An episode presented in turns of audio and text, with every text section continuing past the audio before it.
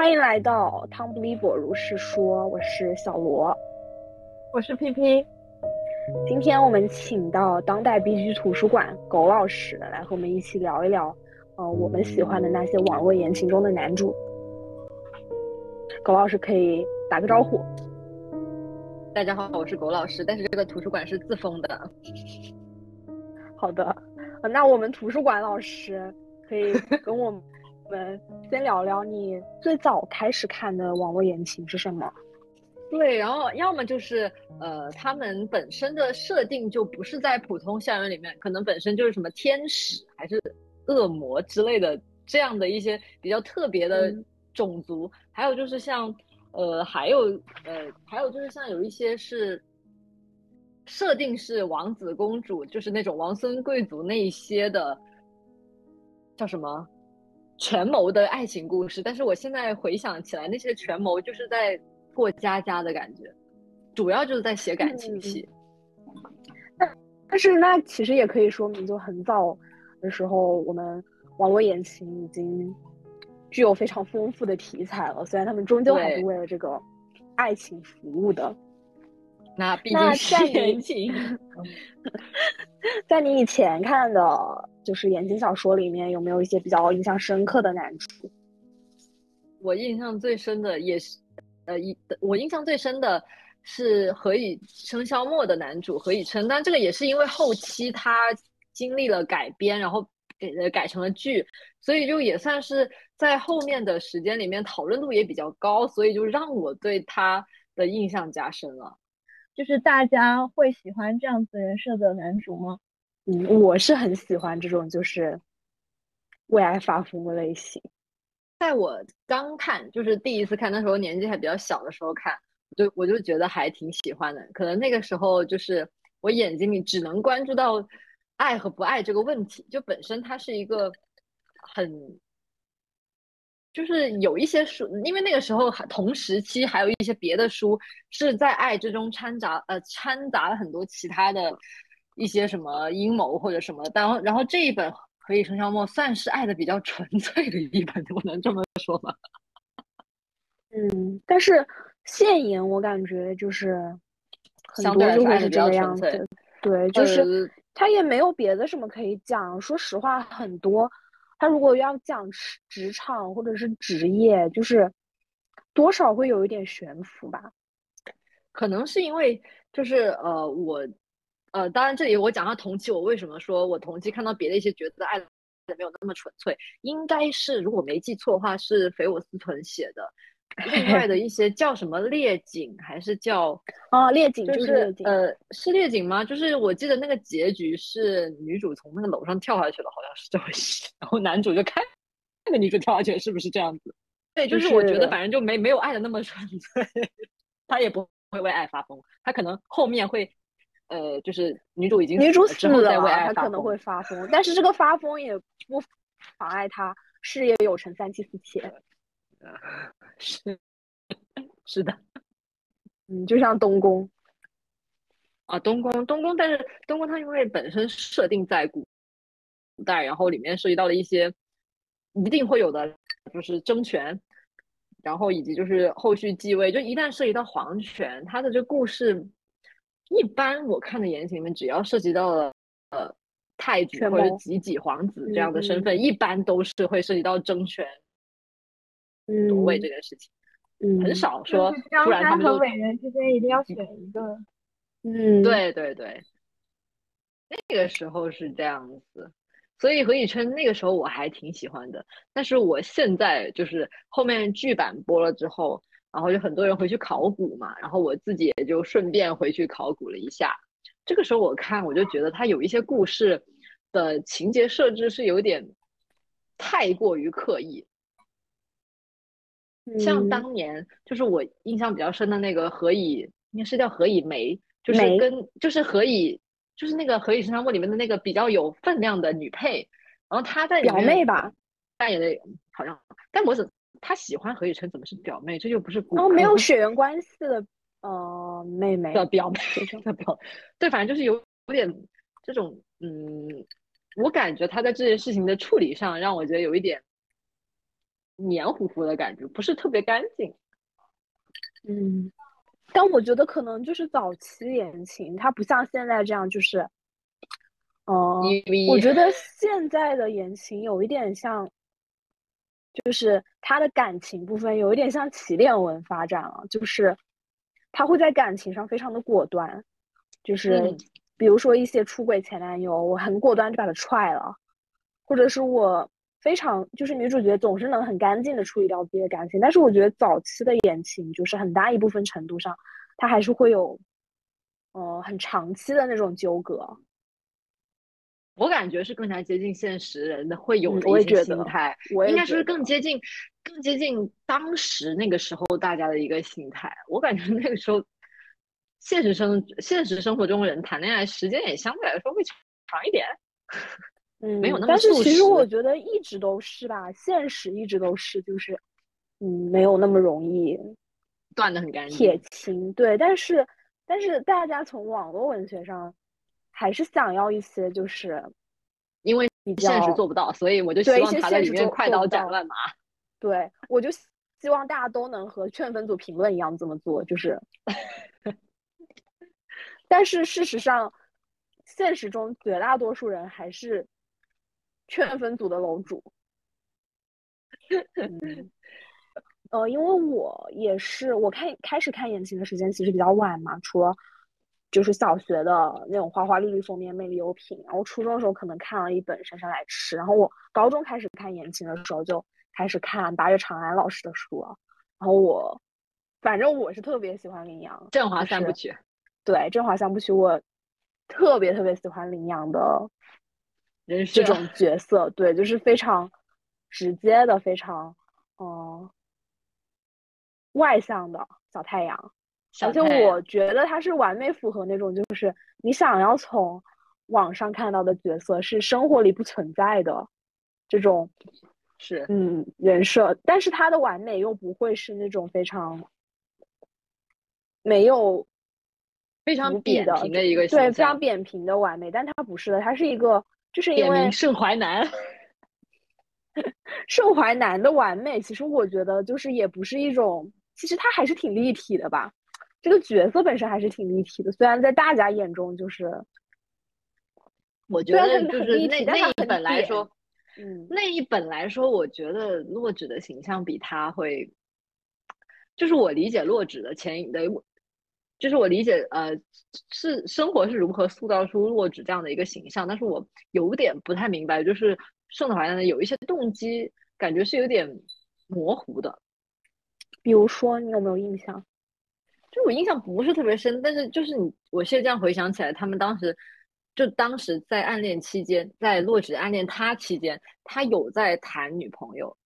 然后当时我也不是很清楚，就是他们为什么走到一起，然后后面又是什么分的。这个当然也可能是看的时间久了，我不记得。但是我感觉以我的记性来说，如果这件事情是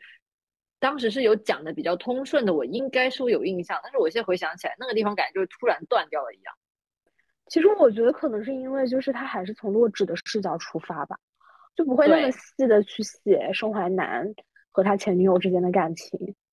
但是我觉得其实这个还挺挺挺好理解，就还挺真实的，就是一个一个很点的男的，嗯，是的，我觉得年纪最漂亮的女主在一起了，就是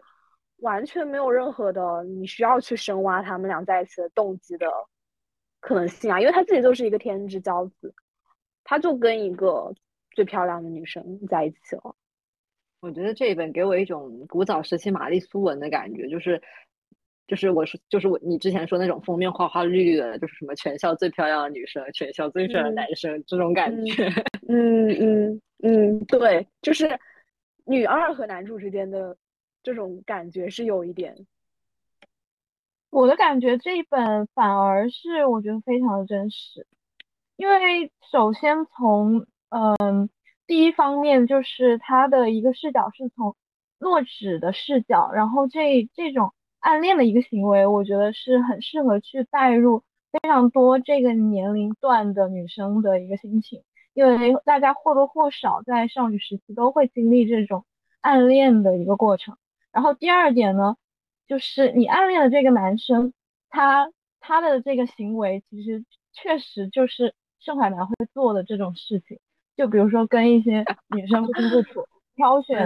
人群当中最漂亮的那个女生，我觉得是非常非常现实的。我觉得是男真男人。所以，我所以我觉得这一本是比较应该说是比较好抓住的一个，他通过同理心，然后就让很多人能够在当中找到共，不是很多人，很多女性读者，大部分女性读者吧，在里面找到共鸣，所以它的整一个市场价值，我觉得是比较高的。嗯，这个我感觉是，我现在想想，我为什么没有那么喜欢它，是因为它。就是这本不属于爽文，就我自己感觉，我还是相对来说比较喜欢看爽文，要么就是嗯，怎么说呢，也不是说爽文，就是它起码要让我觉得我的付出是，就是我付出那么，也不是我啊，就是我从女主视角出发，我是替女主去这么着想的话，就是嗯。女主付出了这么多，然后她追求的那个东西，例如说像洛枳，她就追求的是男主，那他付出这么多值得？就是这个男的值得吗？我觉得不是那么值得，我就不是那么喜欢这一本。当时是这样子，我现在已经很久很久没有看校园文了，所以我不清楚我现在的一个想法。嗯，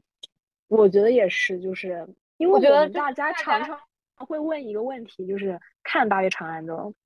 读者们。就是你比较喜欢余淮，还是比较喜欢林阳？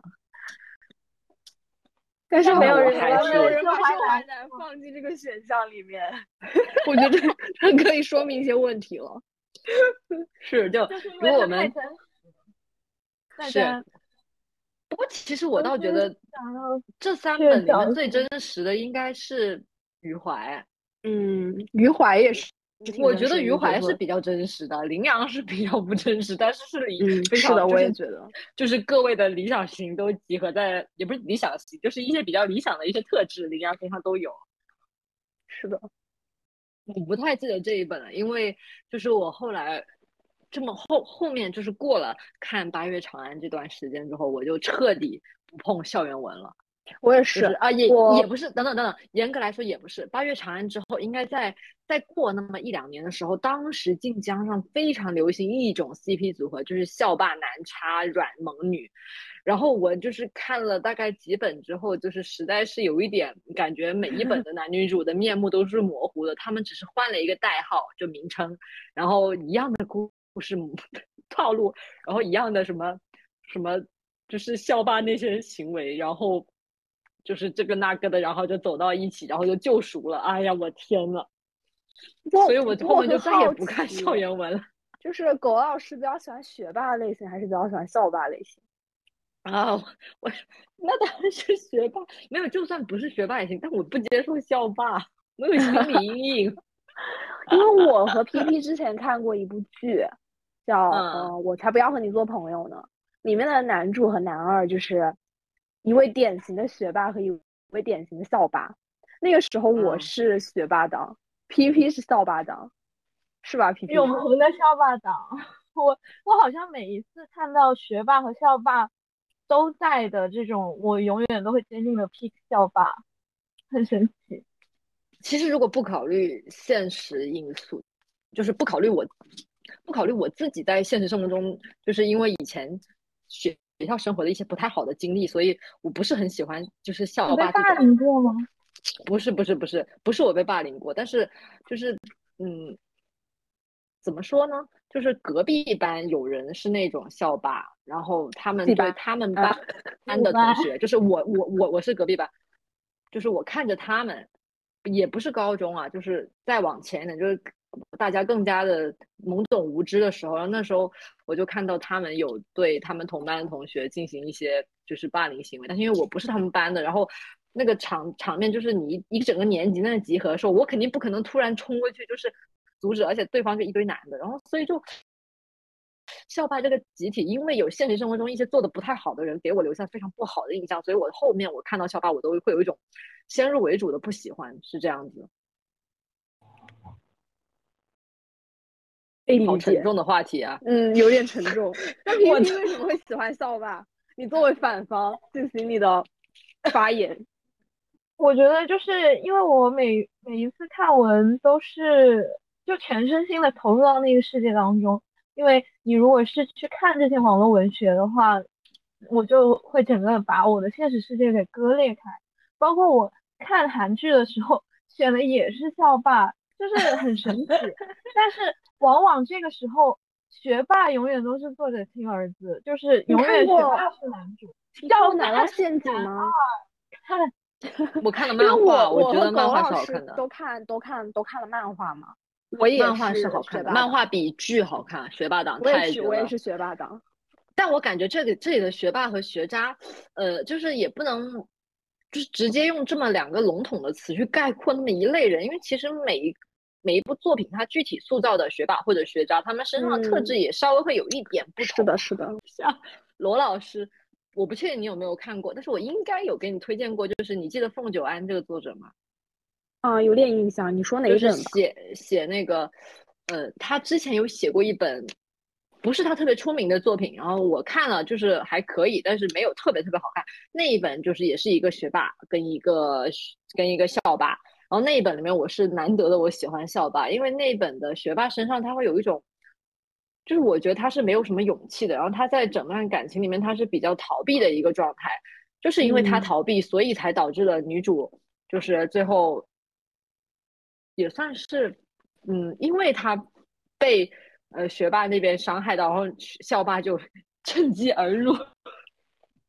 我觉得可能是因为就是学霸还是会给人一种端着的感觉，就是在一些作品里面，就是他还是会比较端着。但是端着不就更容易为爱发疯吗？嗯，那要看他，就是他要看他在女主转变心意前发疯，还是转变心意后发疯了。那那确实，那这要看作者怎么设置了。对，要看作者这个鼓压在了谁身上。嗯嗯，我每次好像校霸的话，我比较印象深刻的都是好像是就是电视剧，我们有一个影视的这种形象，而且。一般来说，一个角色他都需要有反差嘛。那校霸他更加容易就是比较脆弱，就是 他对什么喜欢小动物是不是？也不是，就是他他会很嗯，就是一开始对女主爱答不理，后面他就高高攀不起了，然后然后呢就会有一些为爱发疯，然后有一些这样子的过程，我觉得特别有意思。就是大家最后还是为爱为爱发疯的情节。说到这个，我就很好奇，我怀疑你们俩应该都看过，是呃，在应该是在豆瓣那边讨论度比较高的一本，是叫做什么女配什么什么，然后它是有几周目的，就是最后那个结局是开放式结局，女配穿越到一个校园里面那种，类似于那种什么高级高级学院，然后他就在里面，就是有几个男的，然后他就是。一周目攻攻略什么什么的，名字就叫什么女配什么什么什么的，你们不记得吗？我记得你们俩应该都看了呀，是不是叫她是贵族学院的女配？嗯，你们有没有印象？我有印象，那一本在豆瓣讨论度很高，但是我没有。对对对对，我就记得那一本讨论度很高，而且我也就是我身边有其他的朋友也给我推荐了这一本，但是我不知道为什么，就可能还是因为校园问，就是校园文的这个题材，我有点。先入为主的看不下去，所以我看了，就是我打开过好几次，但是都没有看完。我也是不太喜欢校园文，就是我很少看校园文，几乎是我高中毕业以后就很少看了，因为我觉得就是你人长大以后，你的心境会产生一些变化。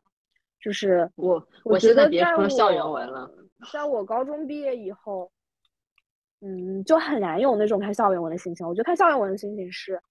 哦，你能够感同身受那种你的未来有无限无尽可能的那样一种情绪吧。但是，我感觉就是在我高中毕业以后，能够很清晰的感觉到自己的人生就是路越走越窄，然后逐渐接受自己的平庸。在这种心态下，我觉得我就很难再去看那些很明媚的，就是前途一片康庄大道的 校园文了。我刚好跟你相反，就是就。之所以是知道自己就是 毕业之后路都越走越窄，所以才会更想去看那种校园文，因为它就是不切实际的。然后，但是基本上写的好的很少，而且他们经常就是不好好高考，总是在高重要的考试之前去搞三搞四，所以我真的是非常接受不了这样子的情况。我也是，作为一个真的有在认真读书的人，我真的非常，就是我不理解你有什么事情有那么重要到要要要要避开，或者是比高考重要？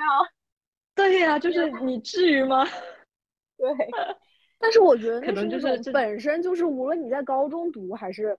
高中毕业以后读，你都不会太喜欢的那种作品。对。那咱们现在是拐到哪了？你们现在比较喜欢看言情小说的时候，比较喜欢什么类型的男主？其实我可以总结出我喜欢的男主的一系列的这个人设吧，其实还蛮复杂的，但是。刚好就是最近看到的一本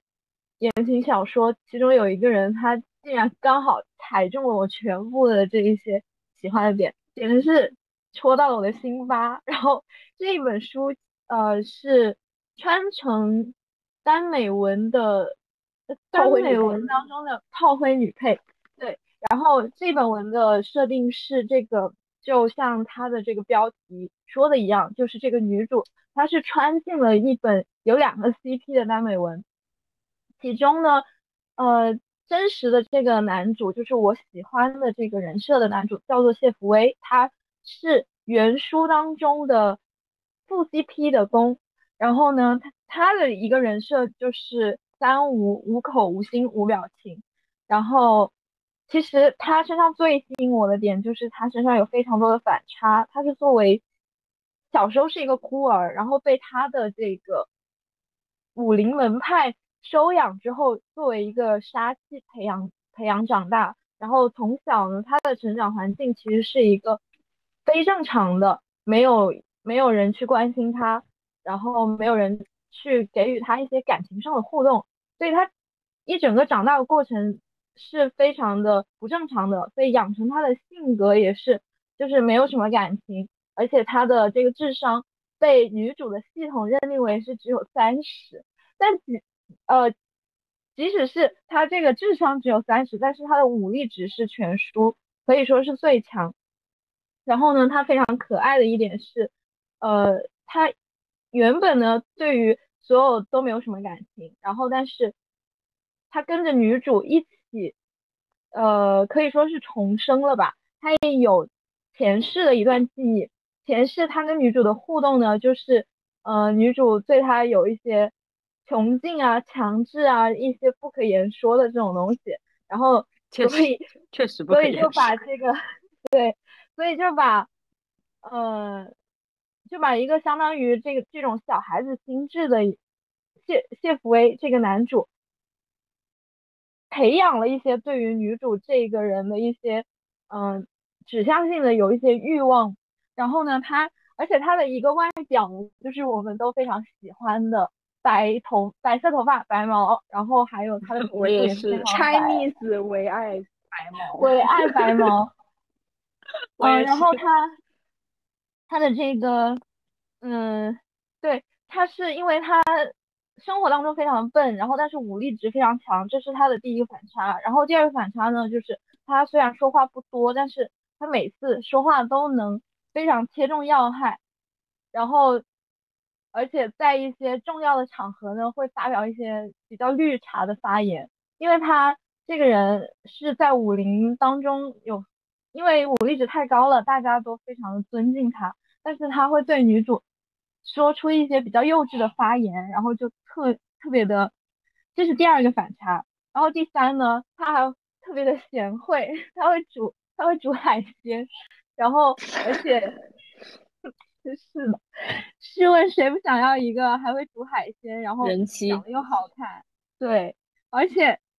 他对第三个反差呢，就是因为他的武力值非常的强，然后呢，他给自己带上了一个那种项圈，然后这个东西是可以像那种远程遥控，然后他把遥控交给了女主，女主可以说是。时刻掌握了他的生杀大权，只要女主感觉到不舒服，或者是她觉得她威胁到了她的生命，她就可以直接去把谢福威给杀死。所以呢，而且我觉得就是在这个点上面，书名就是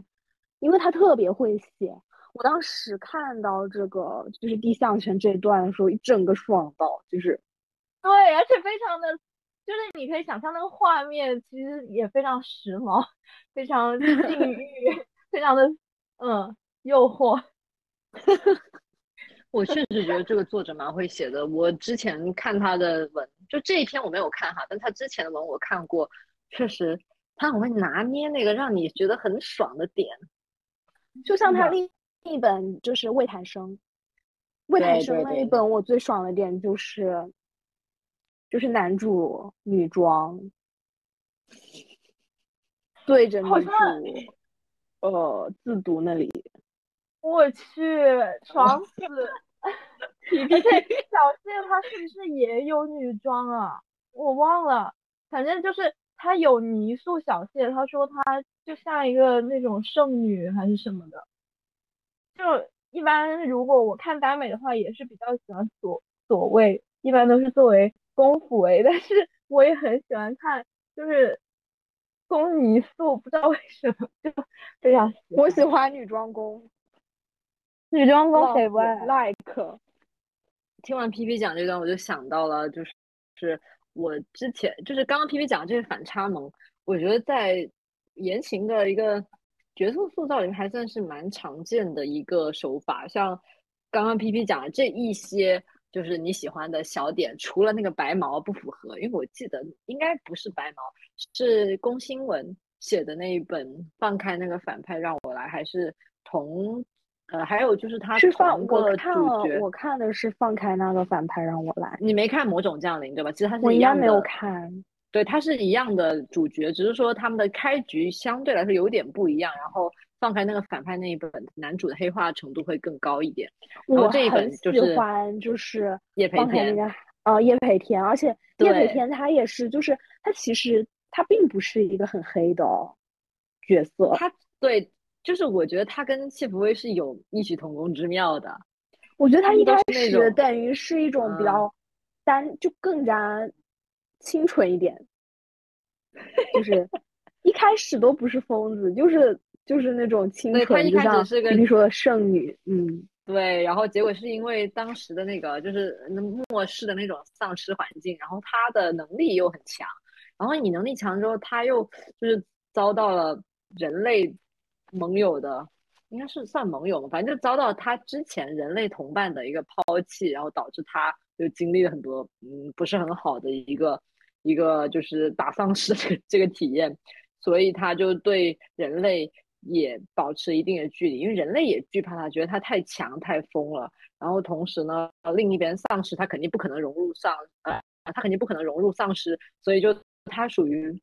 就在两方之间找到了一个自己的一个很。有点尴尬的一个中间的位置，对对对，当时是叫他人魔，就他两边都不沾，两边他都他都没有归属感，反正就很尴尬。然后就是，呃，他后面就听起来这个名头是不是很大，就很恐怖啊，杀人如魔，就是那种感觉。然后他的能力我记得是控杀，反正也是很强的那种，就武力天花板了吧。然后呢，那个时候就是他是接触到女主之后，才慢慢暴露出了他就其实人。也蛮单纯的，然后也比较的可爱，就比较人妻。他会给女主做饭，我我觉得做饭很好吃，就又是一样的。我们最后就都是喜欢厨娘，是吗？就我感觉 P P 提到一点就是绿茶，就我觉得这一点也确实是很迷人一点，就是我感觉也是这这一两年才比较流行起来，或者说。就是大家才特地把这个特质提炼出来讲的一个一种类型的男主。我记得早几年我从来没有在 文里面看到过哎，其实我觉得是有一点这种这种类型的，就是虽然大家不说，比如说容止，我觉得就有一点啊，可能他们会凝练成把它全部放在腹黑这一个对特点里面，但其实我觉得容止是是有的，有有点，但我觉得容止有点白莲花。其实我觉得白莲花和绿茶就在一线之间。哎，对对对，其实我觉得荣止算白莲花，不知道怎么形容这个这个区别，但是我就是觉得它是白莲花。然后关于绿茶这个点，就是我感觉现在是这几年大家是比较喜欢把一些就是我们女性在就是嗯，就是一些之前一些男性往女性身上安的一些特性，把它强把它给就是挪到了反过去推到安在了男性身上，然后我们女性看了觉得很爽，像呃类似于那种除了绿茶，还有像那个叫什么男小三。就是我感觉早期的言情，我没有怎么看到过男小三，就基本上都是女女的，就是呃，就是一个一个男主，然后他的身份比较高，然后他那已经有个未婚妻，然后其实这个时候女主的身身份是比较低，然后女主其实算是一个处于一个女小三的位置，虽然她不知情，对吧？就是因为男主的一些各种操作，这个那个，但是就是其实那个时候我是没有怎么见到说男的处于一个男小三的这样一个位置。然后像我刚刚讲那个绿茶男主也算是。呃，就我这么说吧，就是我我自己的菜的话，我不会说绿茶男主他都是我的菜，我这个具体还是要看这个绿茶这个特特质在男主身上有没有给他的人加分的。有些时候我觉得绿茶男主，然后他就有些文他打着绿茶男主为旗号，然后就吸引了很多读者进去看，然后结果看完之后，我对男主印象只有两个字，就是绿茶。就是他没有别的什么闪光点，或者说别的什么魅力点让我印象深刻。他的整个行为就围绕他所有行为处事就是“绿茶”两个字，没有什么我觉得非常值得我去就是钦佩，或者说就是我觉得啊他的操作很溜这种感觉。当然了，这些小点只能做佐料嘛。但是如果全文都是真的一个绿茶的话，那他真的就是。就就就真的就是看着你有点像怎么说呢？有点有点像什么案例分析给你抛到你面前的感觉。就我不是特别喜欢这种这种这种比较简单单的把一个人设立出来的感觉。就还是需要他是一个活生生的人，然后人呢肯定是有不同的面组成的，然后这种时候他才会有一个吸引，就是他才会有吸引我的地方。对，就像就是因为这几年不是就是很流行封批文学嘛，但我觉得有可能是因为我自己取向的问题，就形成一些信息茧房，就是感觉扫一次文就像逛一次精神病院。确实，大家大家都是封批，大家都各式各样的封批，但是我自己是不是特别喜欢那种，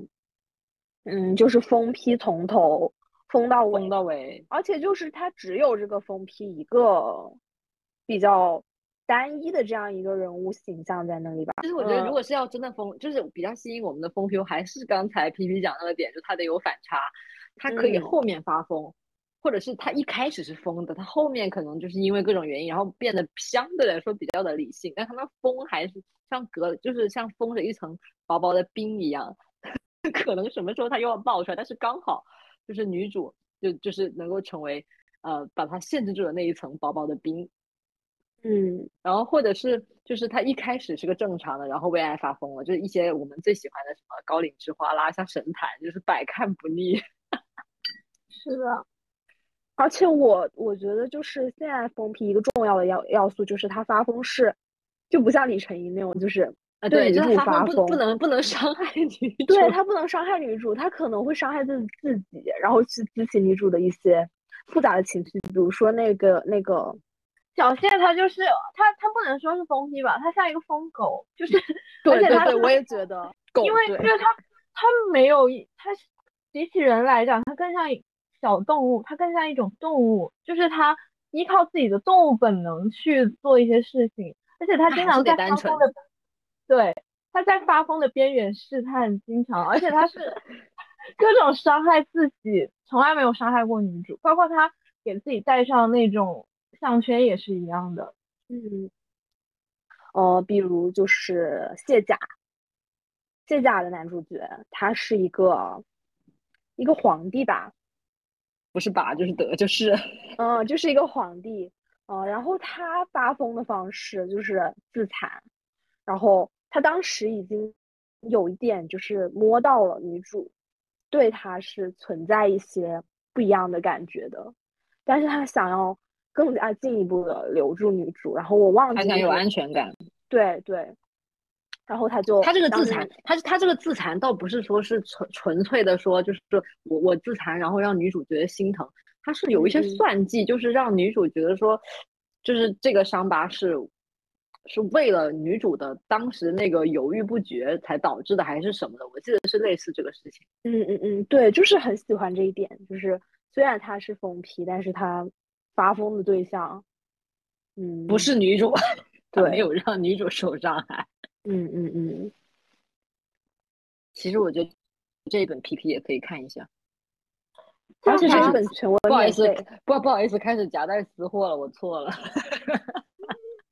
因为这一本全文免费，而且它看起来就是它看起来非常成熟，就是嗯，虽然好像那个作者就是好像这是他第一篇文对吧？但是它是一个很成熟、很完整的一部作品，就很让人怀疑是某位作者的马甲。马甲这段又跑偏了，对不起，但是我真的要推荐这本，这本我觉得算是今年非常惊艳的一本古言，真的，我也很喜欢这一本。哦，我觉得这里面有一个就是，呃，它不算疯批，但是就是《高岭之花》拉下神坛，这里面有一个男主，就是一定要讲的，就是月明千里。这本有一点比较特别，就是本身男主角他的身份是呃和尚，所以他这里面存在一点背 德感，就是啊，这个这个还是的感觉。来一句题外话，就是这一部作品 的原名叫做 《嫁给一个和尚》。当时直接给我劝退了，我真笑死，太直接了这个标题。就我们经常会因为这种标题错过很多作品，但是《月明千里》反正我也是非常喜欢，真的很喜欢。就是但是我觉得很奇怪，就是这个标题，如果你看到标题就不喜欢，那就是说明你不喜欢和尚这个人设，还是说不是不是，我是不喜欢这么白的名字。对我也不喜欢那么白的，而且你特别白的把这两个字放在封面上。他会给我一种直接的冲击，我脑子里就会出现一位，嗯，秃驴，秃头，对对，一位秃驴。这本的整个故事的地图很大，然后前后的，就是我的理，就是如果会换一个说法，就是算是不同地区副本之间的衔接也比较自然，都是女主。自动或者说被迫，因为形势所迫，他不得不转移地图，然后去开拓新的地图，然后认识新的 NPC，这种感觉。他的故事是很完整的，就是对对对，整个主线故事是很完整的，然后也没有什么奇怪的地方。但是我觉得我和吴老师，你们看完之后改的名，还是说你们改完名之后才？我我是他改完名之后，我就是也不是改名，就是我早就之前我就被人安利说。我要给你推一篇文，我说好，你说。然后他给我说那六个字之后，我就说啊，那我就先码住，然后我就白马王子。然后过一阵子之后，那姐妹过来跟我聊，说起这篇文，我说等一下，我好像还没看。然后他就说你还不去看？然后又拖了一阵子之后，他就跟我说这篇文现在改名变成了四个字，叫月明千里。我说我马上这个才是重点，笑死了，我马上看，笑死，看名字真的很重要。对，嗯，龚老师可以继续继续讲讲这个男主啊，就是故事，就是我刚刚刚讲到，就他的身份比较特殊，是个和尚，然后呃，并且就是，那你知道和尚，就我们对他会有一个呃提，就是我们一听到这个字，我们就有一个心里有个预期，就是他应该是一个比较慈悲，然后就是心怀体，就是众生的一个一个比较呃高尚的形象。然后，嗯，但是，呃，这本这个男主设置很有意思一点，就是作者给他设置了一个双重身份，就是他因为要保护他的子民，然后他首先是在明面上他是圣子，就是那个圣僧，哎，好奇怪，圣僧不能那么说，就他表面上是圣子，就是，嗯，就是我刚刚讲的那些我们对和尚那些高尚的那种标签，然后。他另一个身份是一个武力高强的摄政王，然后因为他这个身份就是需要唱黑脸，就他要去做一些杀人呐这种比较残暴的事情，因为你不可能治理一个国家只靠一个和尚那种就是什么都是好的那种方面去去治理，肯定还是需要一些强权的手段去进行一些强制性的呃政策推进，所以就他就是肩负了这两个身份，然后就是他的一个双重身份。然后呃，那其实讲，就是因为他其实本身这两个双重身份就是存在反差的，所以就是嗯，也算是比较吸引我们往下看的一个点吧。那他遇到女主之后，就嗯，就是本来前世的话，他是为了保护他的国家的子民，然后就战死了，算是就是以他的一个就是呃，他以圣子那个身份，然后直接就作画，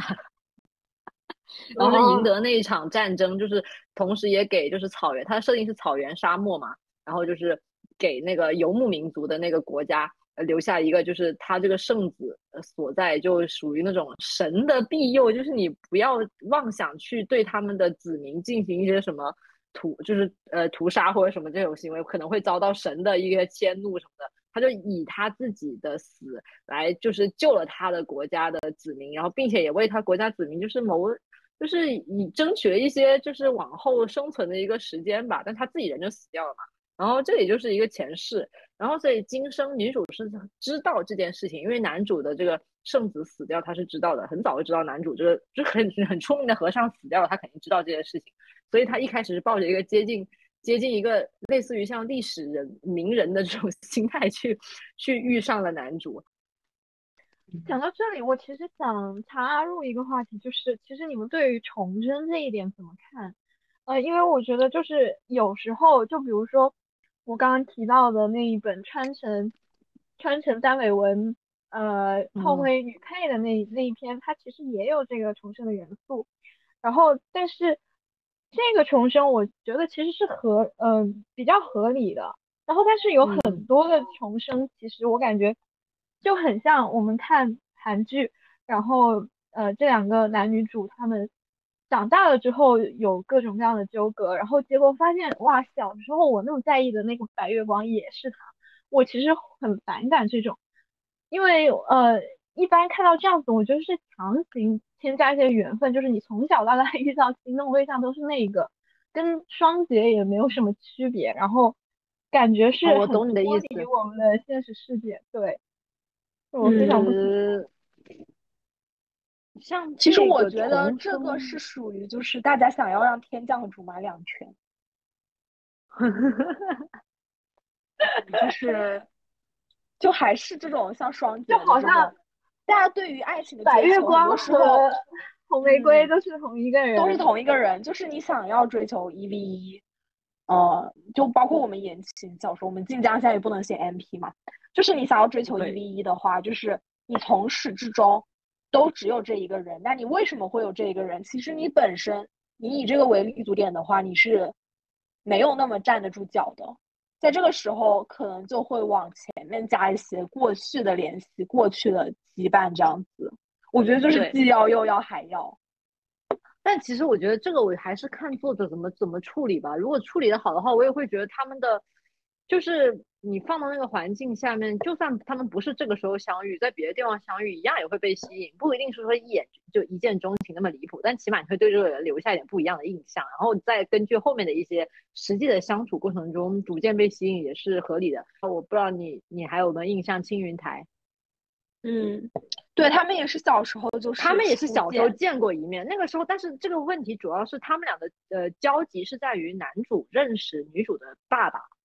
然后。呃，他他是去找男女主的爸爸去办去办案子，不是办案子，就是朝廷给的任务，然后他们去做这个任务的时候，他无意中见到女主，然后那个时候他对女主是留下了印象，但没有说就是一见钟情那么离谱，只是后面就是他们重逢了之后，然后因为当年那件事情的一个真相，就是有伤害到女主的利益，不是利益感情，也算是一个利益吧，他也算是就是从一个比较有身份的一个人变成一个。逃逃犯，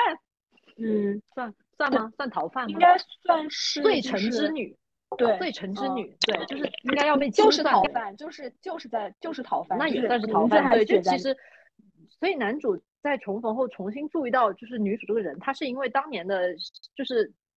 他不是因为跟女主两个人之间的故事对女主有什么愧疚，他是因为当年他自己的一个选择导致的另外的客观上的一个比较大的事件的一个失误，他才对女主有印象。这样子，这种我就觉得还可以接受。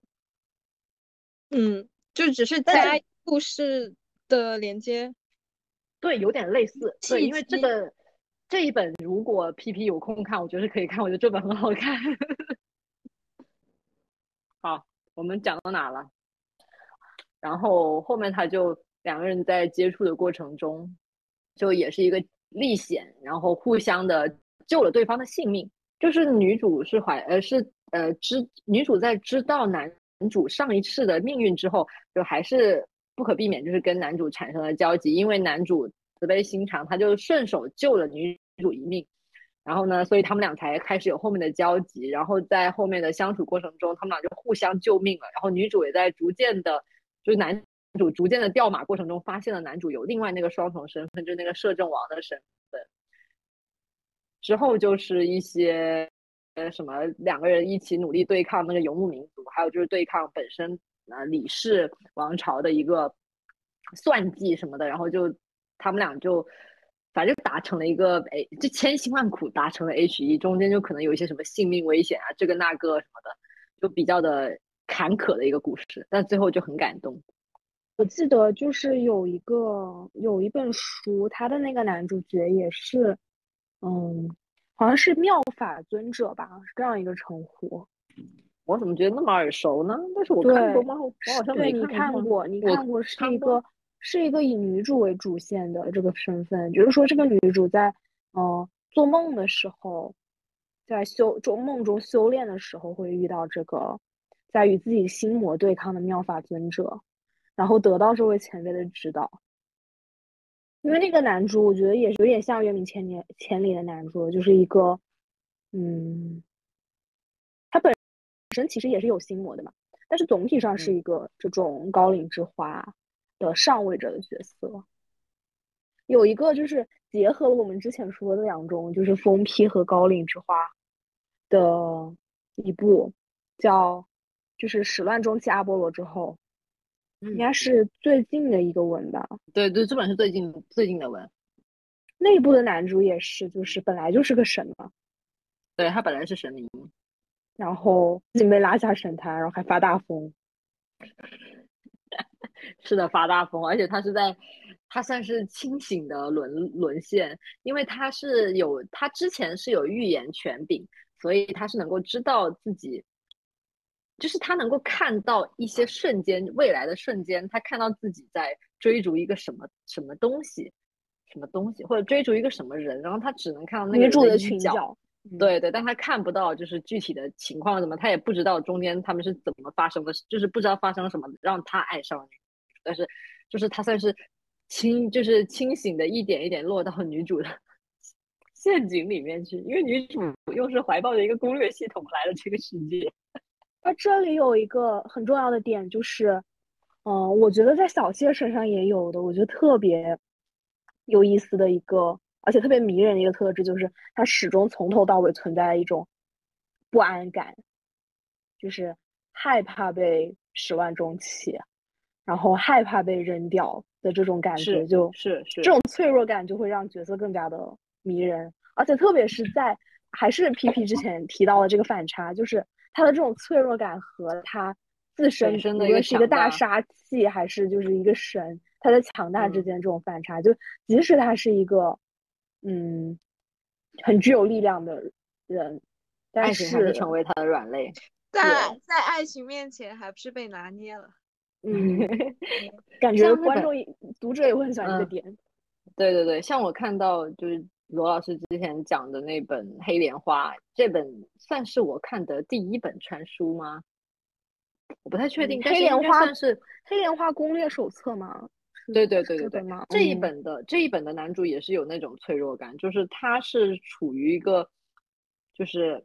害怕被女主丢下的一个状态，嗯，就这种点，就刚好这个感情里面的小点就能够击中我们。是的，嗯，那罗老师，你的这个喜欢的人设是什么呢？哦。就是我会比较喜欢那种，就举个例子吧，就金安在的男主角谢泽一是我，嗯，读言情历史上最喜欢的一个男主，就是他是那种呃金安在的故事，他的原名也很有意思，他以前叫什么？嫁给一个不对，不是嫁给不是，呃，物理学女博士，穿越 到美国，好像是好像是。类似这样的名字，反正是那种我不是很想点进去看的名字。对，但是虽然就是它的呃故事情节确实就跟它的标题是符合的，就但是也是一个我看的时候他已经改造金安在了，所以我非常非常愉快的点了进去。然后他就是讲一个物理女博士穿越回到民国，然后遇上了这个谢泽义 boy 哥，然后 Zoe 哥他是一个呃租界的警察吧，好像是这样一个角色。然后呃他家世非常好，对，他是军官，但是他家世非常好，所以在呃。书里面其实是一个纨绔的形象，就是我觉得他的身份其实很尴尬。你说他就是他虽然是就是家世好，但是他他就是他的母亲，就是他属于呃英国人和华人都不太认同，就他都没有认同感的那种，就是他都没有归属感的那种人。对对对对对，就是那种感觉，他两边都不沾，然后两边都把他当做那种就是，就华人会觉得他你这个人就是。崇洋媚外，然后呃，英国人会觉得他就是是是低贱的黄种人这样子。我是感觉他就是浪子回头版乔琪乔，我感觉作者也有 往这个方向有有啊，但是有的有的呃，但是因为他浪子回头了，也不只是个原因了，所以就虽然我也挺喜欢乔西乔的，但是呃，我真的很喜欢谢泽义。然后他就是因为包括他自己的这种身份的不确定吧。然后他的一整个经历，然后让他是那种非常会圆滑的人，他非常清楚的知道，呃，能够拿捏到对方的情绪，然后并且能够很有同理心的去照顾这种情绪，这个是我自己非常喜欢的一个特质。可能在有些时候就表现为轻浮男。不过你这么多年确实很难得，你也就看到一个谢泽义。还有吗？好像挺少的。就女主角失格的男二啊，就红红光。我知道他长得帅，我喜欢，因为他是白毛。对不起，但是他就是他比谢泽义还要夸张，他不只是轻浮男，他是典型烂黄瓜。那那确实。可是可是说句实话，我们也不知道谢泽义是不是烂黄瓜。他没有写这一段。不写就不知道，完了。但但其实我觉得，我觉得从那个金安在的那个，嗯，床戏的部分分析，他应该是个烂黄瓜。确实，因为他很懂，是吧？很会，太懂了，他太会了。他那那个那个那个肉是写的比较比较好看的，说句实话。啊，但是就其实我觉得，就是这种情感经验，嗯。不是一张白纸，对我来说更有魅力吧？可能，至少在纸片人上面。你有处男歧视？对不起。但是，但是也不只是，但是也不完全是。就是，比如说，我也特别喜欢那个，呃，雨珊珊灯下黑的那个男主。然后那个男主角他也是，就是他自己的身份也是这种尴尬的身份，就是在家里，呃，不是特别受待见的，就是他的家，他们家本身家庭条，就他们家族本身是比较有话语权，但是他自己在这个家族里面是属于一个很尴尬的，就是也不掌权，但是又处于是叫正大房吗？还是叫什么？就是那种身份，哦。嫡长孙，哦，不是不是不是不是嫡长孙，那是重那是掌权的，他是那种类似于嫡长孙下面的几个小弟弟。对他老三，他是老三，就是对，就这种感觉。嗯，就他身份是尊贵，但他手上是空的。对对对对对，可能就是出于这样一些原因，就是他是一个，哦，包括他自己，就是他之前做卧底，就是在。呃，毒枭组织做卧底的这种经历，使得他是一个很能够体贴到别人的心情，然后并且对所有的，无论是一些权谋。或者是一些就是人人际关系之类的这种我觉得他他是他是必须要懂得怎么去把握局势，不然他之前活不下去。他一定要懂得，就是什么人在这个时候他受到什么什么样的利益的一个驱使，然后他会做出什么样的选择，然后他能从他们之间的博弈之中去找到自己的一个位置，然后呃发就是有自己的价值之后，别人就不能动他，并且还要给他一定的尊重，然后他在其中在斡旋，然后。就是就是然后这种情况就容易表现的出来，他这个人是就表现的他这个人比较比较的圆滑。就双方就是哪方都不会跟他有很大的一个冲突，他才能够活下来，是这样。所以他的他这个是属于，他这个是属于一个就是成长经历，就是嗯，我觉得他这个情况跟谢泽义的情况有点点不一样，他们俩的圆滑。但总的来讲，就是是一个很有嗯，可能说得通的，就是有他的逻辑背景在的。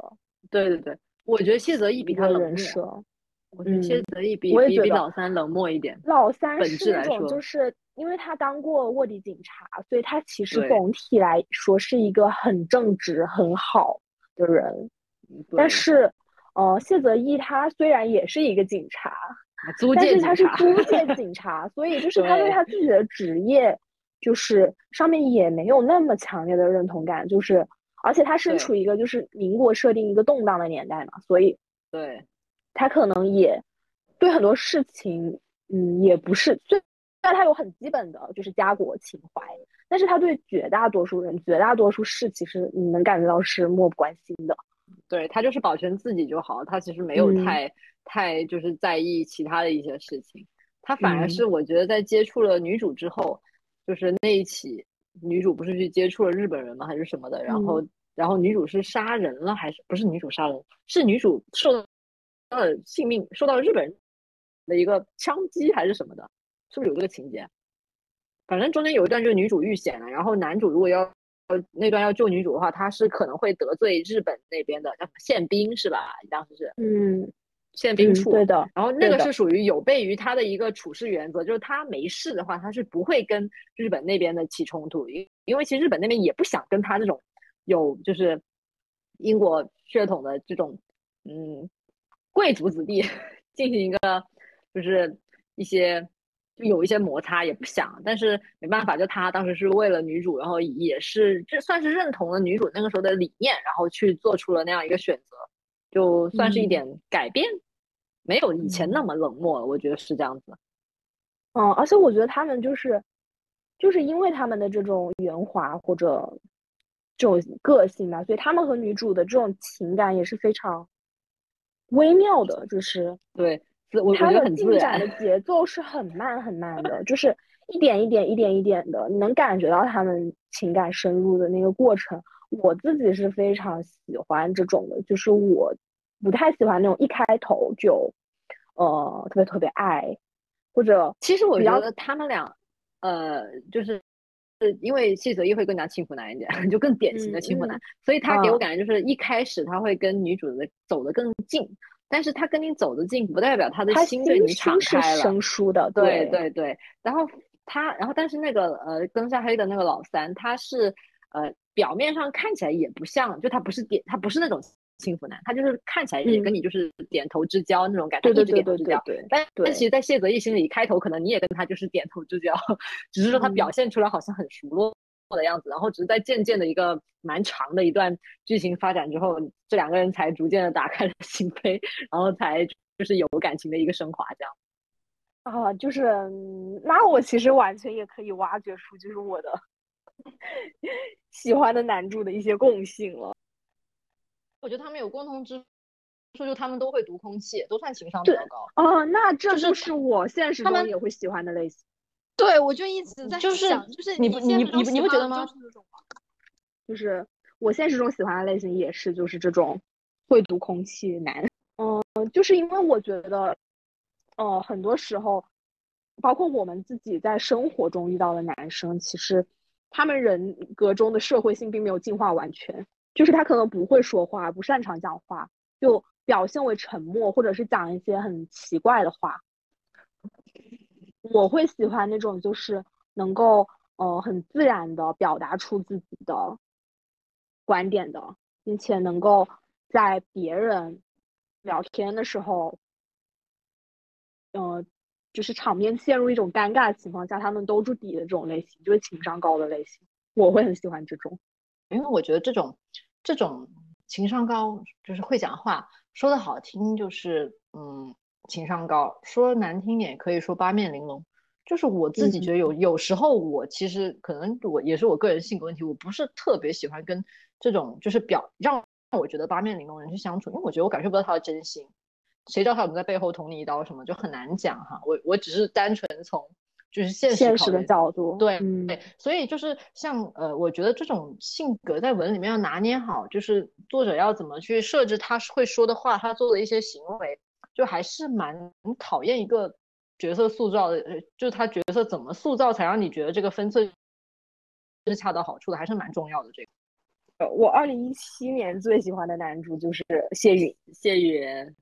哎，谢允就是我觉得他也是那种就是很会讲话的，情商很高，情商很高，然后很会读空气，而且在那之上他还有他的幽默感，就是，对我永远喜欢快乐人。然后我觉得谢允做的特别好，就是他的一个分寸感。他刚刚说他是会幽默的，然后我感觉就说不好听点，就他平时说话，我看有人是说谢允平时老是在那里满嘴跑火车，他会经常说一些搞笑的话来插科打诨，应该这么说。但是他的这个。他会把握时机，就是什么时候我应该说正经的东西，应该透露有用的信息，他就这样。然后在那些就是应该所有人都很沉重，然后感觉气氛有点过头的时候，他就会就是稍微来点呃幽默的东西，然后来让大家去放松一下，也是让我看文的一个情绪相对来说放松一点。毕竟那一篇里面是涉及到就是打斗会有一些受伤啊，然后这个人会不会死掉啊这些有点沉重的话题，所以他。就是嗯，一是他本身自己的那个，呃，做人的一个度把握的很好。其次，然后其次就是他对这个作品的一个呃节奏的调节，我觉得做的也不错。嗯，然后还有就是谢允的那种那种幽默，就是幽默点，我就非常喜欢。我之前就说，就就算就是别的男主，就像我也看过很多，然后别的男主我喜欢归喜欢，那你说现实生活中，我如果。呃，有些人就有些你会觉得他更加适合当情人，有一些适合当朋友，有一些适合当老公。然后我觉得谢允就是那种，就就算我不能跟他，我就算我不能跟他产生爱情，我也要跟他产生友情。那这种人太有意思了，就是 喜欢他已经到了不只是说就是两性相处上，就是还有就是本身这个人格魅力也很强，是这样。嗯，就是说狗老师。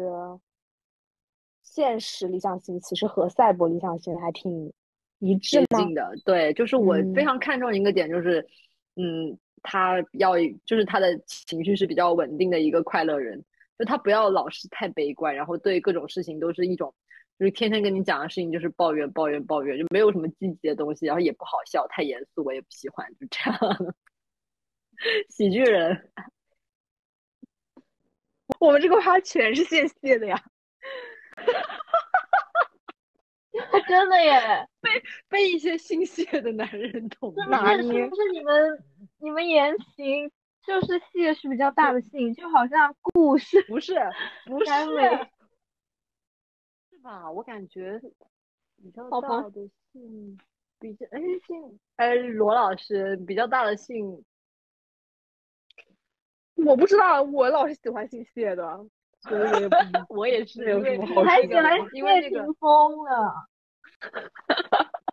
那确实啊，强行跨次元，就是那个。而且谢薇那种类型，其实我也很喜欢，就是哇，昆凌的男主角。对，昆凌的男主角，就是我觉得就是容止那那一挂。哦，对，我也觉得就是谢薇都是容止那一挂的，就是。呃，非常有谋略的腹黑男，亦正亦亦亦正亦邪，我觉得这种人都是。嗯，那 P P 就是，其实我不太了解你的现实理想型，就是现实理想型吗？嗯，就我们认识那么 那么久，没有，我哦，我可能也是比较喜欢那种情商比较高吧，但是也没有到喜欢，就是比较有好感的男生。因为因为实在是就是在在我呃少女心泛滥的年纪，喜欢过的男的就只有脸，我对于他的性格是完全不了解的。嗯，然后在长大之后吧，我感觉就我的少女心已经死了。我也我也是，然后 我也是，然后你看待世界的眼光充满了挑剔，我觉得就是 完全完全就是没有办法用一种欣赏或者感受，呃，美好的心态去看待，就是我性取向的这这些，呃，就是男性。确实，就是我，我没没有有恶意，没有冒犯意思，但是就是本身他性别是男的，他在我这已经有一层原罪，然后我会用 审视的眼光去看他们，对不起。然后他们其实际上是从负分开始在在在加分，对不起，对不起。但其实我还好，因为因为我作为一个顺直人，就是异性恋，我肯定是我挑选我的对象，我肯定是就是男的。但我现在就有一种在垃圾堆里找的感觉，就是在他的身上感受不到任何，就是嗯，魅力正面的，就是。对，也不要说都是绝对吧，我。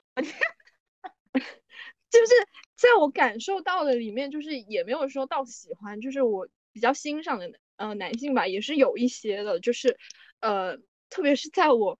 就是遇到一些事情之后，可以呃站出来，然后也是就是。情商比较高，然后你基本上在跟他交往的过程当中感受不到他的那种负面情绪的，我觉得就是会会在我这里也会有很大的魅力的加成。他首先是一个，呃，现实生活中我肯定是更加喜欢情绪稳定的男的，我不会选择疯批，就是 这这个是，谁会喜欢疯批？对，这个是我觉得是跟。呃，赛博理想型最大的差别吧？那确实是，那确实是我也是。我我平时看什么疯批死盾，什么什么死盾之后发疯，发疯了多久？然后然后这个那个的行为，我都觉得哇，好爽，好好看。哇，真的现实生活中离我远点！我天呐。是的，然后呃，我现在的话，其实其实也不好说吧，就是我可能还是。想要期待的这种感情，就是我，我其实很期待一个渣男 来伤害我，给我一段刻骨铭心的这种情感的经历。然后那你就需要轻浮男了。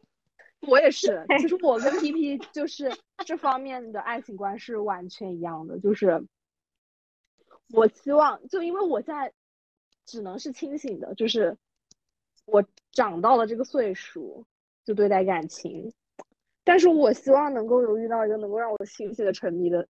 这种对象，就是就像我也是 毛姆，就像毛姆面纱里面那个，就是虽然你低劣、轻浮、浅薄，但是我还是爱你。的这种类型。但我就很矛盾，就是这种类型我肯定不会喜欢上，我觉得不会，应该不会，反正我长那么大没有遇到过。对，但是不是说你喜欢就是就是轻浮浅薄什么什么之类的，就是哦，我的意思是就是是渣你清醒的认识到这个人他不是一个很健康的，就是精神上很健康的，但是也不至于到那种会伤害，就是对你产生身体伤害那种地步，就是嗯，他并不是一个我们世俗上意义非常好的一个男的。就是其实其实我感觉你们是不是更加想要那种，就是你们的情感能更加投入一点？是的，就是你不想你只是走马观花的谈了一段恋爱，但是好像你你在看风景一样，就是你的你的人你的你的整一个怎么说呢？你的人在谈恋爱，你的心 不在谈恋爱。对我我就是很想去投入的，就是非常。去爱，就是就算去，呃，就受伤也好吧，就是要那种 刻骨铭心的被渣男伤 害。我笑死。对我，其实我也是。谁不是呢？我也想，但是我感觉我就不会被渣男吸引。对不起。哎，所以就怀一种美好的期待吧。也不是美好的期待，我觉得对自己算是一个残酷的期待。其实我觉得。最后的结果是没有期待，就是你对于稳定性的追求会压倒这种对于新鲜感的，嗯。所以，索老师也是至今的，就是情感经历有什么可圈可点之处吗？我的天呐，这就是狗老师，你的就是据我所知，你的前男友们我的天呐，害怕，这讲出来真吓人。你的前男友们和你的嗯赛博理想型是可以说是毫无关系，也不能这么说吧，就是嗯，他们相对来说，就起码有一点，就是我觉得，呃，有一点蛮重要，就是他们一定得，就是嗯，起码表现出来是一个快乐的人。好奇怪这个讲法，就是你跟他聊天的时候，你不会觉得好郁闷，天天都是一堆破事这种感觉。哦，你不会喜欢忧郁男，你是喜欢那种阳光的，对，羚羊又羚羊，对对，就是我，我一定要从，也不是一定要，就是基本上我喜欢上，基本上都是我能跟他相处过程中，我感觉到快乐开心的，我一定是笑的，就是这点很重要对我来说。那狗老师其实是偏向健康的恋爱的，嗯，就是和我和 P P 比的话，因为我觉得像像我们这种，其实根本没有必要去谈恋爱，就是。你单恋和暗恋，你那个心路历程 没有特别大的差别，就是其中最重要一点就是就是没有回应或者是不好的回应，是吧？是的。但是但是如果如果没有一个感情上的反馈，就是你这种投入不会加深的。其实还好哎，你没有